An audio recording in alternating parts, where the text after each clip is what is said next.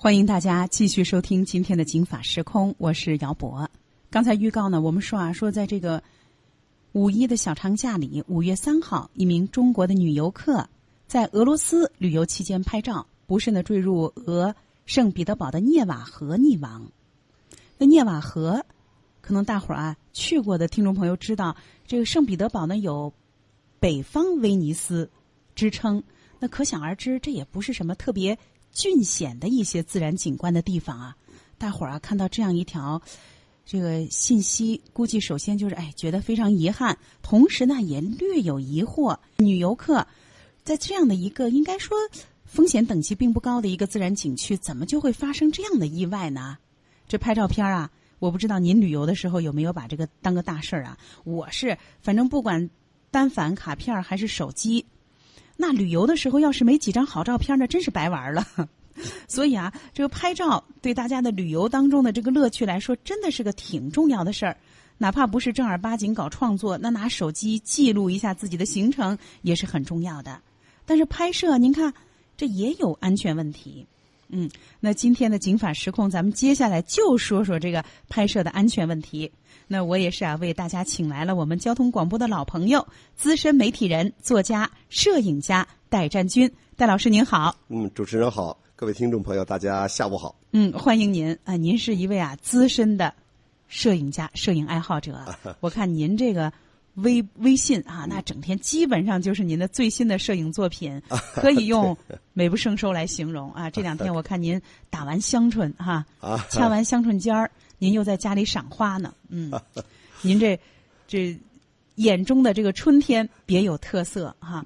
一会儿啊，咱们和听众朋友一块儿来详细的听听这个新闻。我也想请您给我们解读一下，为什么呢？在看似安全的地方，因为摄影。能够发生一些意外。嗯，好的。那首先啊，咱们就一块来听一听这个新闻的背景。一名中国女游客五月三日在拍照时坠入俄圣彼得堡涅瓦河。俄罗斯紧急情况部城市管理总局新闻处称，这名中国女子已经溺亡。当天，中国驻圣彼得堡总领事馆也证实了这一消息。俄罗斯紧急情况部三日表示，周五上午在市中心宫廷桥附近发生了一出悲剧，一名中国女游客在拍照时失足落入涅瓦河中。当时，她的男性同伴跳下河救她，但无奈水流湍急，未能营救成功。该名男子已被救起，并已被送往医院，目前伤势不明。圣彼得堡搜救部门。俄紧急情况部圣彼得堡分部的四艘舰艇，以及特警部队的一艘舰艇，都曾在该水域全力进行水下搜索。营救人员在宫廷桥附近发现了这名女子的遗体，并已移交警方。事故情况已经被报给中国驻圣彼得堡领事馆。中国驻圣彼得堡总领事馆三日也证实了这一消息。中国驻圣彼得堡总领馆再次提醒在圣中国公民注意安全。特别是在参观、拍照等过程中，需留意周边环境，避免出现意外。您看啊，戴老师，不仅是五一期间，就在不远，咱们再说个国外的事儿啊。三月二十八号，一名中国澳门居民，当时呢是在美国大峡谷旅游拍照。这美国大峡谷我没去过啊，我不知道这个环境是不是特别的险峻啊。当时呢，他也是拍照的时候，他是拍景，不是自拍。不慎坠崖身亡，这个事件呢，当地的旅游部门啊也是进行了相关的宣传报道，提醒大家安全拍照。这一个多月哈，刚刚一个月过一点儿，悲剧再次发生了。所以呢，咱们您给我们说说吧。您看大峡谷我没有发言权，我没去过啊。这个圣彼得堡我去过，我觉得它实际上人文环境、人文景观多啊。北方威尼斯是吧？都是小河小流。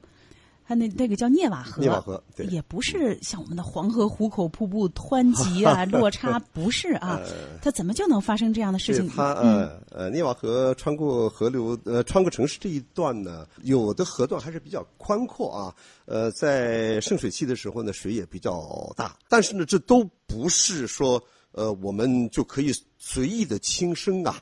我们随意把生命不当回事儿，觉得好像没有危险呢，然后突然造成自己的危险，造成这样的一种甚至身亡的事故啊！说是我们要特别注意，在看似不危险、不惊险的地区，其实往往也潜伏着危险，这个要特别注意。嗯，就是像刚才我们我们一直讲过来的摄影，大家就觉得摄影是一件我们非常普通的事情了。现在随着这个智能手机的一个发展，说是我不会拍照的人几乎没有了。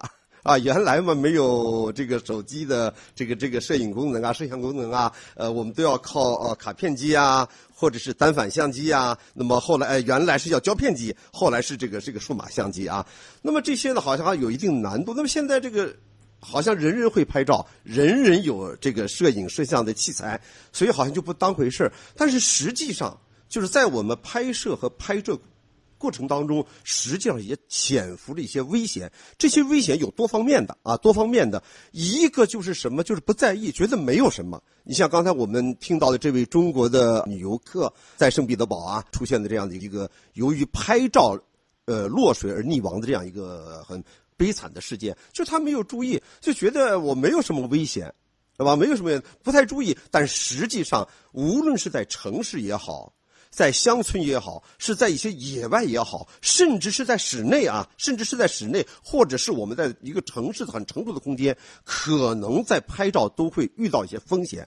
说到这个话题，我再跟你讲一个故事，真实的故事，就是发生在我周边，而且是我第一次意识到什么这句话，叫做“摄影有风险，拍照需谨慎”。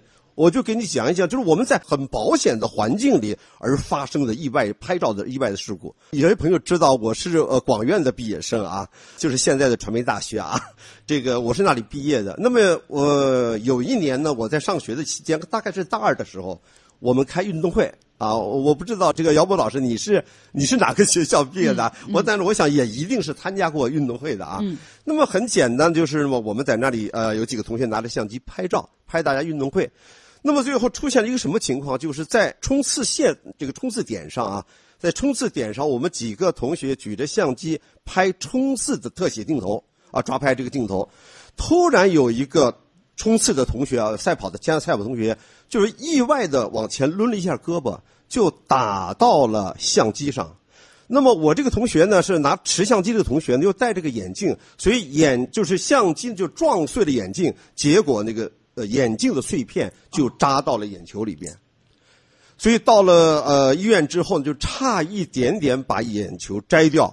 当时我这个同学也是，呃，大夫就说不行了，说这个得要摘眼摘眼球。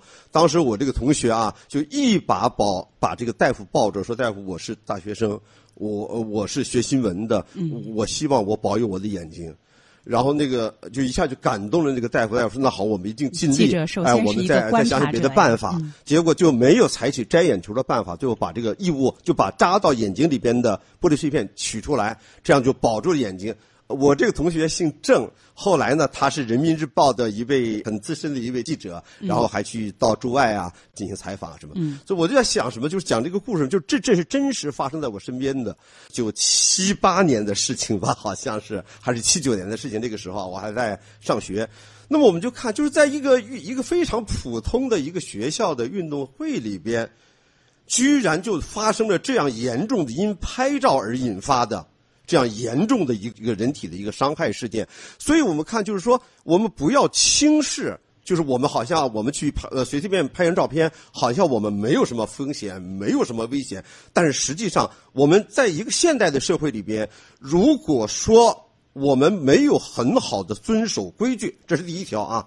第二条，如果我们没有很好的意识到我们可能在我们的行为当中可能存在的一些风险，这是第二条。第三条就是我们没有一个保护的意识，自我保护意识。如果这种情况下，不管是摄影还是其他什么事情，都有可能发生危险。哎，您看啊，这个摄影，它必须呢得离这个现场近一点儿。嗯，有时候呢离得越近，它的效果越好。对，这个摄影的一个原则就叫做近些再近些。哎，嗯，这个呢就跟广播电台的记者采访一样，就是得糖粘豆式，啊，你就你就得离他一臂远，甚至一拳远，你才能够最好的接近他。可是你接近了之后啊，就有风险。但是您刚才说的那个，可能跟我一样，好多人听了后觉得，哎呀，这个呀就属于意外，防不胜防啊，这是外力，跟这个照相的人好像没有什么。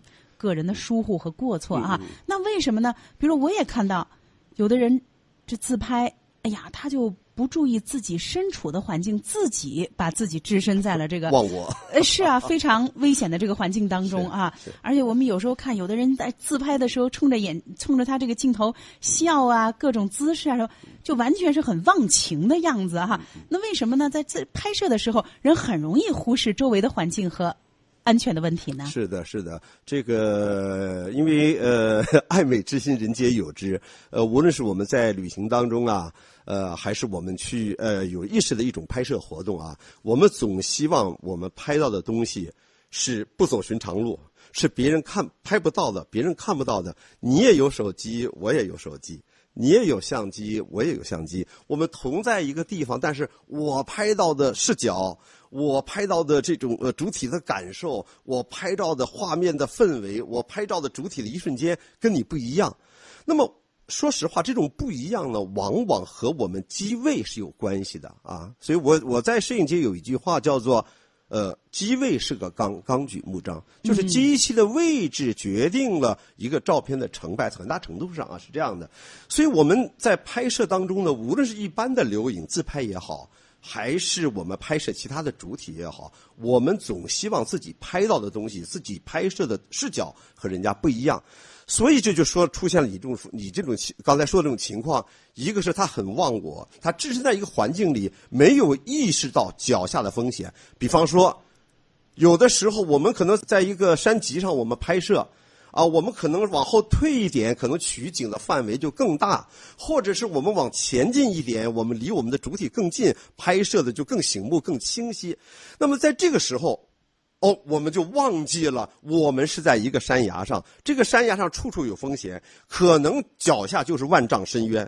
这种事情是有过的啊，我这个也给你举一个例子啊，就是在前几年，我们有一个呃，现在大家都知道非常流行同学会啊，有一个二中的同学会，呃，一批同学去到盘山去旅行去玩儿，嗯，那么在拍摄过程当中，他呢要给大家在山顶上要拍一个合影。这本来是很正常的，也没有什么危险。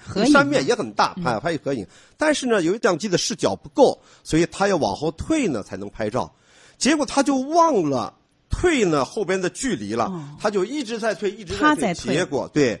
他一下为了取，为了给大家照全啊，照的整个的这个这个视角更大一点，结果他一下就跌落到悬崖下去了，造成了一个重伤啊。呃，其实这个呢，就是刚才您刚才讲到的这种情况，就是在一个环境里边，我们看似没有危险，但是实际上，如果我们忘记了我们所处的一个空间，而无限制、无节制，就是一边。投入在摄影的创作当中，一边脚下移动的时候，这时候就有可能置风险，把我们置在风险的这样一个一个一个境遇里边。哎呀，特别是这个有了智能手机，大家对这个拍照的热情陡增，人人都成了半个艺术家啊！而且呢，您别说啊，有了这个智能手机，大家的这个视觉的审美能力还真的是提高了全民的这个摄影素质和审美素质啊！就说这个角度，您就说像我这脸型啊。国字脸，你从下往上照，嫩牛五方。哎，您别说，您这稍微朝上一点儿是吧？哎，他有时候啊，他就不用修图，他就看上去下巴壳尖点儿，像一角披萨，他真是不一样。对，但是你要是自拍的时间长了，你知道哪个角度好了，那你肯定是。往上抬，然后呢，你要想我这照片怎么拍的干净点儿，把旁边那个穿小马宝莉的阿姨给绕过去，把那边那个抽烟那大哥我给错过去，您这比划来比划去，注意力全在这个上面，对，就忘了自己处于的真实的环境了哈。那下面呀，咱们还是来听一个新闻，这个新闻呢，哎，它发生在重庆。就那个地方啊，景点特别美，乘客纷纷拍照。于是啊，当地交管部门出招了，咱们一块儿来听听。五一小长假，各地游客热情高涨。重庆渝中区的千厮门大桥，五一期间部分时段采取双向交通管制，禁止车辆驶入，仅限游客步行通过。不少车友抱怨，交通管制加剧了拥堵。他们说，在重庆封一座桥要绕很远。五月四日，北青报记者以游客身份致电重庆市渝中区交巡警支队询问此事。交警表示，五一期间千厮门大桥会视情况采取交通管制，当车流量较大、对交通影响也较大的情况，会临时采取交通管制。封桥之后，行人可以走步行通道上桥。此举既是方便游客拍照，也是为了车辆和行人的安全。其实啊，这是一个批评的新闻，就是游客他在不该拍照的地方驻足啊，所以呢，交管部门只好就牺牲了这个，为了保证你拍照的时间，我牺牲空间。那我没有办法，就是驱逐似的，那我就拦截似的，这不是好拦吗？哈，拦着你等会儿，你本来你等红灯，你现在等会儿摄影灯啊，你等会儿闪光灯，等等他们闪完了你再过啊，这样才没办法呀啊，拿空间换时间，嗯没办法，但也是一个服务措施。但总体来说呢，就是因为乘客。在不该停留的地方长期停留，他捏灯啊，哈！呃，在我们的“警法时空”微信公众号上，也有听众朋友给我们说说：“哎呀，现在这个自拍呀，这个忘我呀，这个杆子一举起来，差点打人脸上，还真是。您看那有的姑娘正走，哎，大马路上不走了。”开始抿嘴一乐，您就看吧，肯定是自拍。我们开车的时候都遇到过类似的情况啊！您这怎么叫开车的时候？就是我们开车的时候遇到过，就咱那里自拍影响交通的。哦，哎还有啊，有的人我也不明白，有些摄影师是为什么就讲究啊，在这个高速公路的。中心实线上坐着给拍一个哈，甚至呢坐到汽车的这个引擎盖上哈，从天窗探出来。还有呢，就讲究要在铁在铁轨上，我一直没明白，像您这样的就搞摄影工作的人，怎么那么喜欢铁轨啊？怎么老在铁轨上拍呀？嗯，我觉得可能有怀旧的东西在里边吧。啊，去远方啊，对，就包括这个铁轨那地方好像角度好呢。呃，有线条，呃，还有线条美。啊，铁轨的这种线条，包括有些交错的线条，需要道岔的地方，或者冲向远方的这样的一些铁轨，所以它呃有这种线条感，所以它还是有它的，我叫它什么？这种成像优势吧。哦，所以它，但它还是个交通设施。是啊。那您看，在我们的“警法时空”微信公众号上，包括我们交通广播的微信平台上，听众朋友就说啊，说哎呦，好多人这个拍照啊，都灯都变了，还在车里自拍呢，就蜗牛车的一种。还有人说了，说这个在呃。行走的过程当中，忽然停下来拍照，就影响交通安全哈。啊，是，呃，你说到这个话题呢，就是呃，姚波老师，我我有个想法啊，我觉得就是我们现在的各种的社会规范呢，都是用法律或法规来规范啊，你像我们交通与交通法规。是吧？呃，我们呃做生意啊，我们有各种各样的法规来约束你，包括合同法呀、这个民事的行政的诉讼法呀，等等等等啊。那么我在想什么呢？就是以后摄影会不会有一套法律法规来规范摄影这种行为？我觉得恐怕就是随着就是我们你看啊，我们出了这么多的关于自拍也好啊，呃为其他人拍照也好啊，出现的这样的一些事故，包括一些交通事故或者叫做一些交通的隐患，为了排除或避免这些出现这样一些问题，就是规范我们的拍摄行为，今后会不会出一个？呃，摄影法呀，呃，摄影的一个什么规定啊？我觉得，我就恐怕是有这个必要。我们以后看啊，这个社会的发展啊，会不会有这样的一块一个一个相关的相关的法律？但是毫无疑问的是什么呢？虽然没有这样的专法啊，就是关于摄影的专法，但是涉及到呃拍照摄影的这样的一些规定，还是有很多的。比方说，我就讲啊，比方说叫做进入性规定。和禁止性规定，所谓进入性规定，就是我们在很多地方，在公共设施啊这些地方啊，都会有你禁止到一条线里面去进行拍摄，或者是我们规定了你禁止到人家这个房间里去拍摄。你像有些呃寺庙。有些佛堂啊，人家就规定了，人家自己的寺规规定，就是你游客你可以在我的室外拍照，但你进到室内你就不能够拍照。还有一些包括我们的一些文物啊，我们一些问题，像我们去敦煌，敦煌你在外面拍敦煌没有问题，拍它的呃这个悬崖峭壁啊，拍它的这个这个洞窟啊都没有问题。但你进到洞窟里面，你不可以拍摄，这还涉及到一个版权保护的问题啊，等等啊，就是这样的一些禁止性的拍摄，包括比方说我们像出国旅行。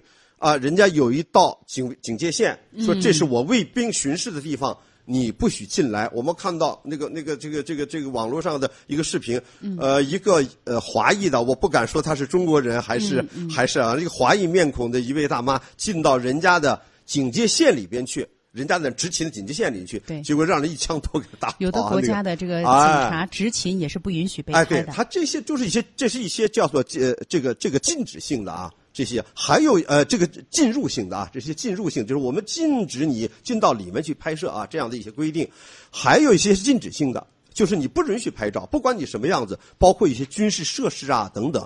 就是我们现在出国旅行也出现了这样的一些所谓风险，是什么呢？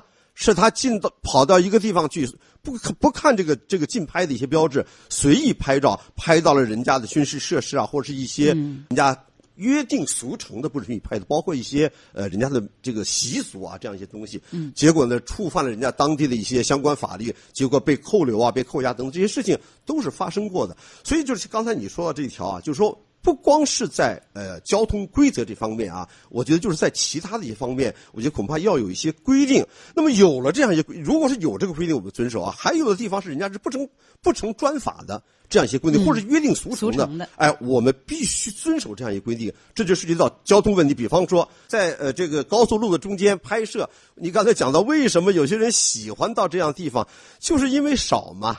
因为能够站到高速路的中间去拍摄一张居中的照片，两边对称啊，然后一个从这个焦点的一个透视啊，从这个这个近大远小的这样一个规律啊拍出过去，我们看这个线条也非常优美，很有画面也很有纵深感，那么又很又很对称啊，又很对，使得画面非常稳定，所以人们跑到那里去。